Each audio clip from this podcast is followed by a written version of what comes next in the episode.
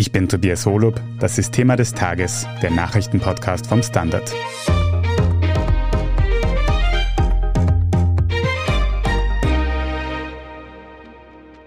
Elon Musk kauft also Twitter, und zwar für 44 Milliarden Dollar. Darauf hat sich der US-Unternehmer mit dem Kurznachrichtendienst geeinigt. Und das trotz anfänglichen Widerstands. Insbesondere bei Twitter selbst macht man sich ja Sorgen, was der reichste Mann der Welt denn eigentlich mit dem sozialen Netzwerk vorhat. Entscheidet Musk also bald selbst, wer und was auf Twitter erlaubt sein wird? Woher nimmt er diese vielen Milliarden Dollar? Und warum jubelt vor allem die rechte Szene über diesen Deal? Darum geht es in dieser Folge. Bettina Pfluger, du hast die wirtschaftliche Seite dieses ganzen Milliardengeschäfts im Blick. Und dazu gleich meine erste Frage. Warum ist denn das ganze Geschäft jetzt überhaupt durchgegangen? Hat es da nicht starken Widerstand gegeben zuletzt von Twitter selbst? Ja, genau. Also bei Twitter hat man zuerst ja mal eher sehr zurückhaltend auf das Angebot reagiert. Doch als Musk die Finanzierung von 44 Milliarden Dollar auf den Tisch gelegt hat und auch kein anderer Bieter aufgetaucht ist, sagt man, sei der Vorstand mit dem Rücken zur Wand gestanden. Der Vorstand hat dem Deal jetzt mittlerweile zugestimmt. Musk bietet den Aktionären 54,20 Dollar pro Twitter-Aktie. Das ist mehr, als man dafür derzeit an der Börse bekommt. Am Montag gingen die Twitter-Papiere bei 51,70 Dollar aus dem Handel. An der Börse wird diese Übernahme aktuell positiv aufgenommen. Das zeigt sich daran, dass die Aktien gestern, als diese Übernahme Fahrt aufgenommen hat und sich konkretisiert hat, dass die Aktien gestern um mehr als 5 Prozent gestiegen sind. Dann stellen wir uns natürlich alle die nächste Frage, wie treibt man denn so viel Geld auf oder besser gesagt, wie treibt Musk so viel Geld auf? Naja, so ganz im Detail weiß man das noch nicht. Was man bisher weiß, ist, dass er rund 21 Milliarden aus seiner eigenen Kasse einbringen wird. Rund 25 Milliarden wird er stemmen über Kreditzusagen von einem Bankenkonsortium rund um Morgan Stanley. Auch die Beteiligungsgesellschaft Thoma Bravo soll bei diesem Deal an Bord sein. Thoma Bravo ist auf die Tech-Branche spezialisiert und man sagt, das könnte auch der Schlüssel dazu gewesen sein, dass Musk sich zu dieser Übernahme von Twitter durchgerungen hat. Kannst du uns einen kurzen Überblick geben, was Elon Musk jetzt mit seinem mehr oder weniger neuen Unternehmen Twitter vorhaben dürfte? Also um es mit den Worten vom Twitter-Chef zu sagen, die Zukunft von Twitter ist derzeit höchst ungewiss, wie eben Twitter-Chef Parag Agrawal seinen Mitarbeitern mitgeteilt hat. Der Vorstand sieht in der Übernahme durch Elon Musk aber auch einen guten Weg für die Weiterentwicklung des Kurznachrichtendienstes. Der Plan ist, wie du richtig gesagt hast, das Unternehmen jetzt mal von der Börse zu nehmen, den Dienst benutzerfreundlicher zu machen, zum Beispiel durch einen Editier-Button und diesen Algorithmus offenzulegen, den Musk selber ja auch viel kritisiert hat. Die Pläne finden Befürworter wie Kritiker. Verbraucherschützer etwa sind besorgt, dass mit weniger Moderation im Nachrichtendienst auch weniger getan wird gegen Hassreden oder Falschinformationen, die halt auch via Twitter verbreitet werden. Anderen ist genau dieser Eingriff durch Moderatoren jetzt schon zu viel.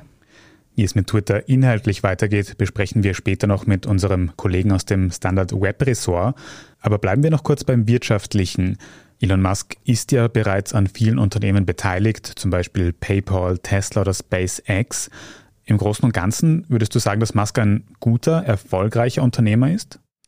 Naja, heute ist Elon Musk mit einem Vermögen von über 260 Milliarden Dollar der reichste Mann der Welt.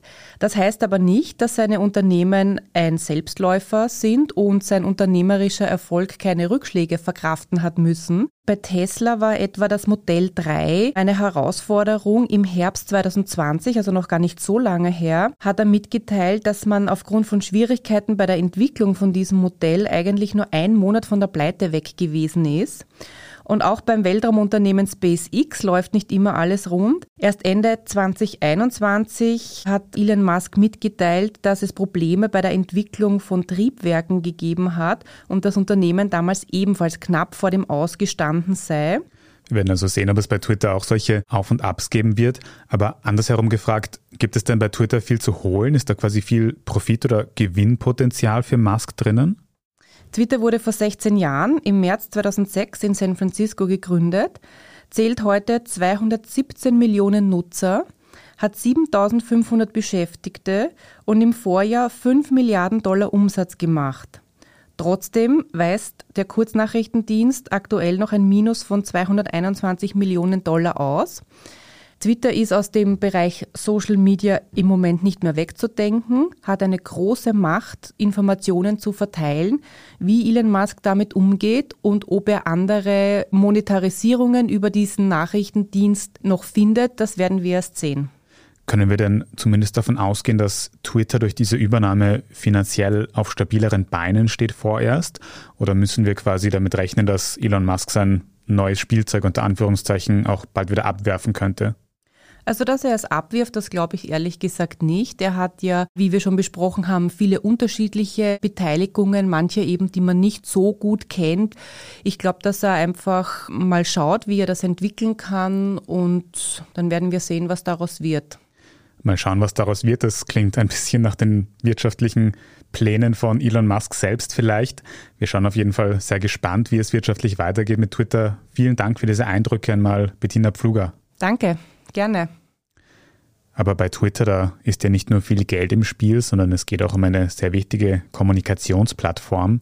Und wie die Musk-Übernahme da den Grad zwischen Meinungsfreiheit und Hassrede und Populismus sehr schmal werden lassen könnte, das besprechen wir nach einer kurzen Pause. Bleiben Sie dran.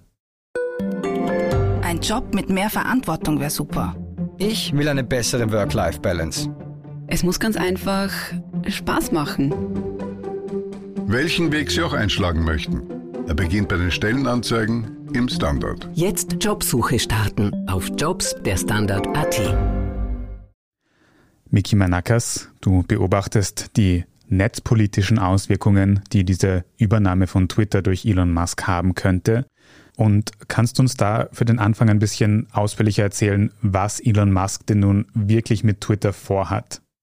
Ja, er will den Kurznachrichtendienst, wenn dieser Deal durch ist, von der Börse nehmen und quasi damit einfach mehr Kontrolle über die Plattform erlangen.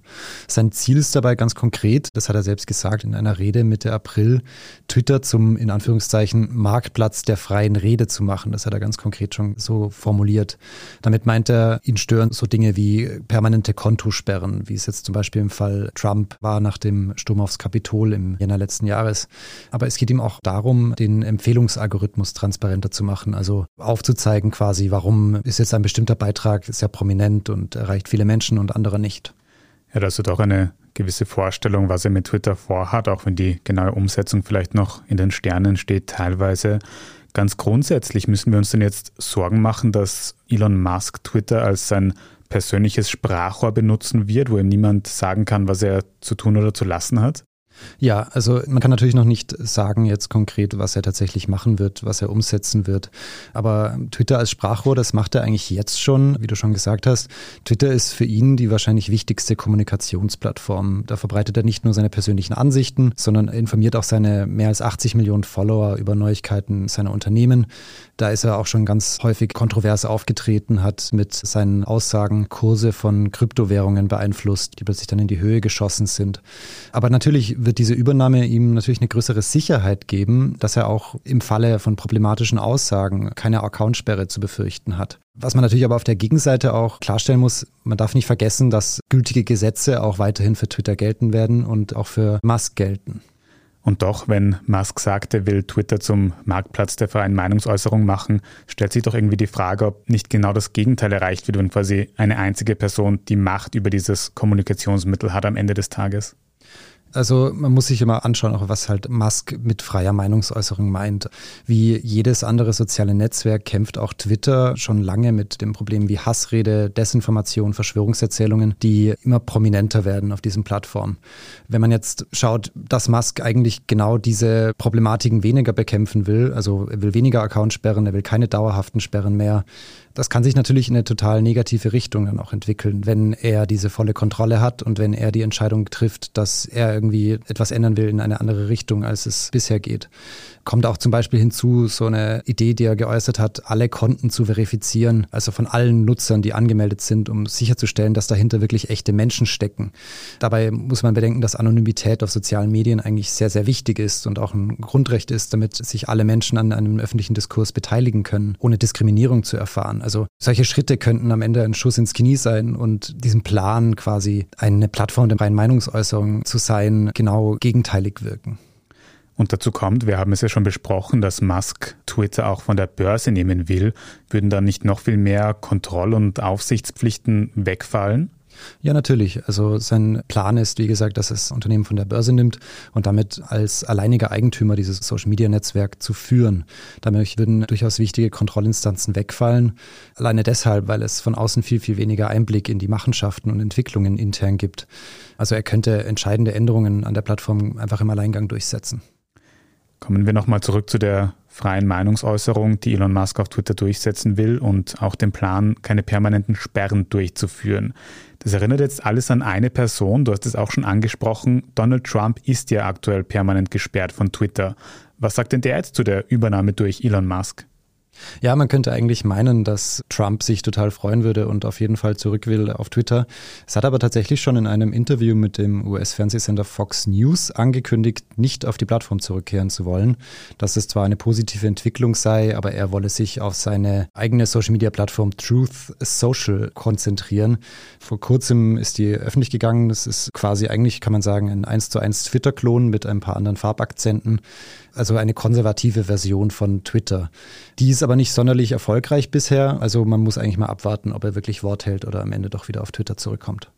Und man muss ja auch sagen, dass es aus der politischen Heimat von Donald Trump, aus der rechteren, konservativeren Ecke, vor allem bei den US-amerikanischen Republikanern, durchaus positive Reaktionen auf die Twitter-Übernahme gegeben hat, oder? Was hat man da gehört mittlerweile? Ja, vor allem die konservative Ecke, könnte man sagen. Konservative Politikerinnen und Politiker in den USA haben sich sehr, sehr positiv zu Trumps Rückkehr geäußert. Republikanische Politikerinnen und Politiker schreiben auf Twitter, dass es ein großer Tag für die Meinungsfreiheit wäre. Eine US-Abgeordnete hat sogar geschrieben, Elon Musk besitzt jetzt wortwörtlich die Liberalen quasi. Also man sieht hier, Elon Musk schlägt mit seinem Vorhaben, mehr freie Meinungsäußerung durchzusetzen, total in eine Kerbe, wo er die Unterstützung von Konservativen findet, die sich schon sehr lange als ungerecht behandelt sehen auf sozialen Medien. Auf der anderen Seite natürlich die demokratischen Politikerinnen und Politiker in den USA sehen das Ganze als kritisch und sagen auch, das ist eigentlich ein Zeichen dafür, dass die Regulierung von Big Tech-Konzernen viel, viel schneller voranschreiten müsste. Miki, schauen wir mal auf die positive Seite. Gibt es denn Aspekte, bei denen Musk Twitter verbessern könnte? Theoretisch ja, als alleiniger Eigentümer könnte er in der Theorie einige Dinge zum Besseren wenden. Gerade die vorhin schon besprochenen Themen wie Inhaltsmoderation von Hassrede und Fake News könnten angegangen werden, indem einfach mehr Ressourcen in bessere Systeme gesteckt werden, indem mehr menschliche Moderatoren angestellt werden, anstatt sich auf Algorithmen zu verlassen. Viele Nutzer hoffen außerdem, kann man natürlich sagen, positiv oder negativ, auf einen Bearbeitungsknopf für Postings. Bisher kann man abgeschickte Nachrichten nicht mehr editieren. Eine andere Möglichkeit wäre aber auch noch, dass zum Beispiel Privatnachrichten künftig künftig mit Ende-zu-Ende-Verschlüsselung abgesichert werden. Da kann Twitter momentan noch mitlesen, was ja auch eine Frage ist, ob das jetzt ein Vorteil für die freie Meinungsäußerung ist. Aber es ist natürlich fraglich, welche diese Dinge tatsächlich Realität werden unter Musk, weil in Wirklichkeit kann man da bis jetzt eigentlich noch sehr, sehr wenig sagen. Was bei den ersten Reaktionen schon aufgefallen ist, ist, dass der Twitter-Gründer Jack Dorsey durchaus positiv auf Musk reagiert und auf diese Übernahme. Was hat er gesagt und wie schätzt du das ein? Ja, Dorsey hat schon damals, als Elon Musk als Aktionär eingestiegen ist, anfangs hatte er zu 9,2 Prozent der Twitter-Aktien gekauft und wurde damit größter Aktionär, hat sich schon damals positiv geäußert und hat gemeint, dass er sich auf eine gute Zusammenarbeit zwischen dem CEO Parag Agrawal und Elon Musk freut. Jetzt hat er auf Twitter geschrieben, dass Musk für ihn die einzige Lösung sei, der er vertraut. Und dann noch Zitat, ich vertraue seiner Mission, das Licht des Bewusstseins zu erweitern. Was auch immer immer das genau bedeuten mag, kann ich jetzt auch nicht genau sagen. Aber er sieht Musk als die richtige Person quasi, um Twitter zu dieser Plattform der freien Meinungsäußerung zu machen. Stellt sich aber auch gleichzeitig immer noch hinter den aktuellen CEO, wobei da die Frage ist, ob das sich jetzt personell irgendwas verändern wird. Wenn dieser Deal über den Tisch ist, bleibt abzuwarten. Es bleibt abzuwarten, was sich personell noch ändert, was sich inhaltlich jetzt wirklich ändert nach diesem Kauf von Twitter durch Elon Musk. Auf jeden Fall mal danke für diese frühen Einschätzungen, Miki Manakas. Danke. Wenn Ihnen, liebe Zuhörerinnen und Zuhörer, diese Folge von Thema des Tages gefallen hat, dann folgen Sie uns doch auf Ihrer liebsten Podcast-Plattform und am besten auch gleich eine gute Bewertung dort lassen. Wir machen gleich weiter mit unserer Meldungsübersicht. Bleiben Sie dran.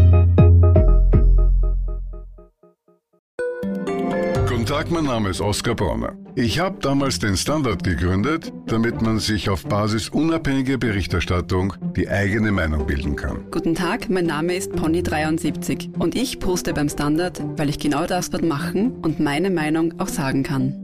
Der Standard, der Haltung gewidmet. Und hier ist, was Sie heute sonst noch wissen müssen.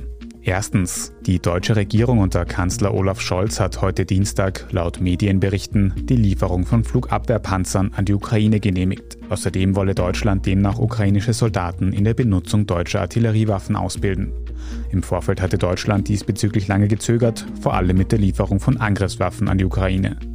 Unterdessen warnte russische Außenminister Sergei Lavrov in einem Interview, dass Waffenlieferungen von NATO-Staaten an die Ukraine einem Stellvertreterkrieg gleichkommen würden. Die Gefahr eines dritten Weltkriegs sei real, sagte Lavrov. Viele BeobachterInnen werten diese Aussagen als Säbelrasseln Russlands. Zweitens, wir bleiben im Umfeld des Ukraine-Kriegs. Der UNO-Generalsekretär Antonio Guterres reist heute Dienstag nach Moskau, um mit dem russischen Präsidenten Wladimir Putin zu sprechen. Dabei soll es etwa um sichere Fluchtrouten für Zivilistinnen aus dem südukrainischen Mariupol gehen und um eine generelle Waffenruhe in der Ukraine. Zuvor war Guterres bereits im türkischen Ankara zu Gast und auch zwischen der Türkei und Russland soll es heute Dienstag laut russischen Angaben ein Telefonat gegeben haben. Die genauen Ergebnisse all dieser Gespräche sind zu Redaktionsschluss dieses Podcasts noch nicht bekannt. Und drittens, in Österreich startet heute Dienstag der sogenannte Reparaturbonus. Für die Reparatur von elektronischen Haushaltsgeräten kann dabei eine Förderung in Höhe von 50 Prozent der Kosten beantragt werden. Maximal werden 200 Euro für Reparaturen oder 30 Euro für Kostenvoranschläge zugeschossen. In Frage kommen da etwa kaputte Smartphones, Kaffeemaschinen, E-Bikes oder ähnliches. Die Aktion wird über das österreichische Umweltministerium abgewickelt. Infos gibt es auf reparaturbonus.at. Mehr Infos zum Reparaturbonus und alles weitere zum aktuellen Weltgeschehen finden Sie wie immer auf derstandard.at. Falls Sie Feedback oder Anregungen haben, dann erreichen Sie uns gerne über podcast.derstandard.at. Und wenn Sie unsere journalistische Arbeit unterstützen möchten, dann können Sie das zum Beispiel mit einem Standard-Abo tun. Oder wenn Sie über Apple Podcasts hören, auch mit einem Premium-Abo. Vielen Dank dafür. Ich bin Tobias Holub, Baba und bis zum nächsten Mal.